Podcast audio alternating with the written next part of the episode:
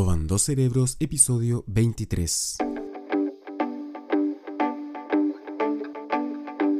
Y en la columna de hoy veremos una interesante reflexión de milenio.com escrita por Carla Berman y que nos habla sobre la adicción que tenemos a la tecnología, cómo estamos subordinados, esclavizados por las redes sociales, por YouTube, por WhatsApp, em, TikTok, em, cualquier cosa que nos o, que nos mantenga pegados o atrapados a una pantalla.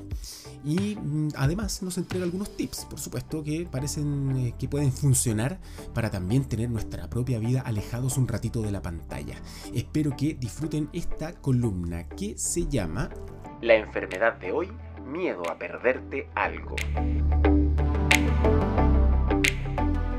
Hoy hay muchas más maneras de conectarnos de lo que nunca, nunca, nunca imaginamos. Ojo con este dato porque dice que tenemos 2,2 dispositivos en promedio por persona y diariamente pasamos 8 horas conectados y realizamos más de 100 búsquedas. Claro, es maravilloso por un lado poder enterarnos de de todo lo que está pasando en el mundo, oír canciones en cualquier idioma, sentirnos cerca de los que están lejos por medio de videollamadas, mensajes instantáneos, etc.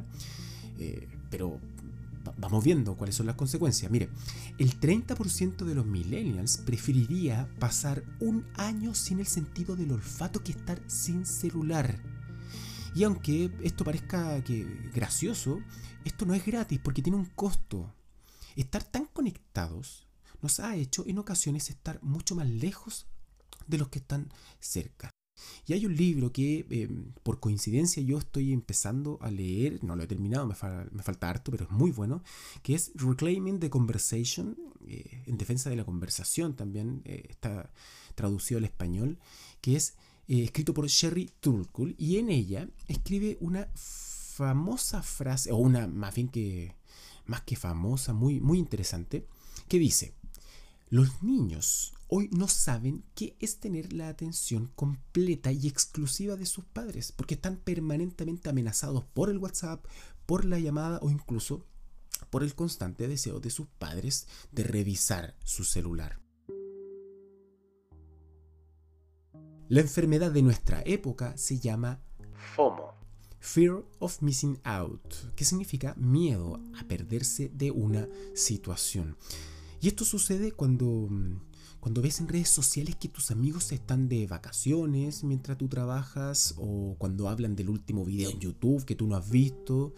Y esto, eh, esta sensación de ansiedad al ver una notificación en el celular, nos hace perder la concentración de lo que estamos haciendo, las conversaciones que estamos teniendo o el paisaje que estamos en ese momento presenciando, viendo, disfrutando quizás.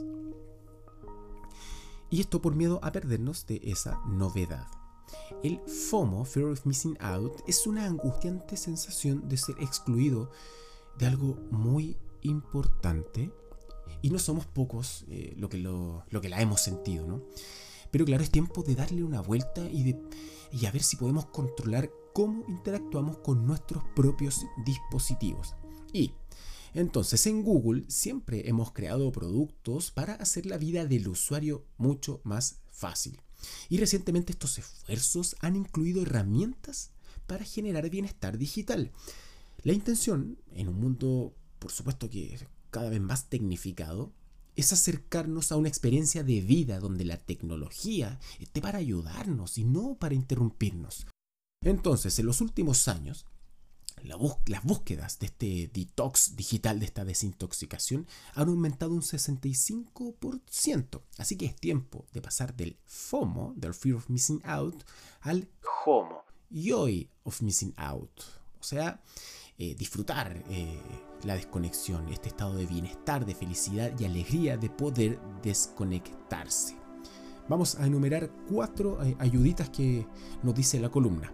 Número 1 Usa dispositivos como Google Wi-Fi para programar pausas regulares del Internet durante las horas de sueño o cuando quieras, para no tener la tentación de andar revisando tus dispositivos. Número 2. Instala la extensión de Chrome de Mindful Break, de Mindful Break, perdón, para recordarte tener pausas en el día e integrar la meditación de forma sencilla, no es malo. Número 3. Descarga el panel de bienestar digital para saber cómo usas cada aplicación, desde cuántas veces la desbloqueas hasta cuántos minutos la has mirado. Y número 4.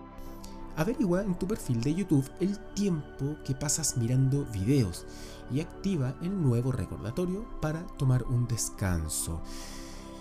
Em, espero que estos tips te ayuden a ponerte a ti como protagonista y a la tecnología como algo que está ahí para, para asistirte, para hacerte la vida más fácil, nada más. Y recuerda, si todo lo demás falla, los cuatro puntos eh, anteriores, siempre está el botón de off. O sea, puedes apagar tus dispositivos un rato largo y disfrutar un tiempo contigo mismo o los tuyos. Y esta fue la columna de Carla Berman, que es la directora de prácticas de bienes de consumo de Google México. Espero que les haya gustado y les haga sentido un poquito para poder disfrutar de la vida y desconectarse un rato. Nos escuchamos en el siguiente episodio. Soy Cristian y esto fue Robando Cerebros. Chao.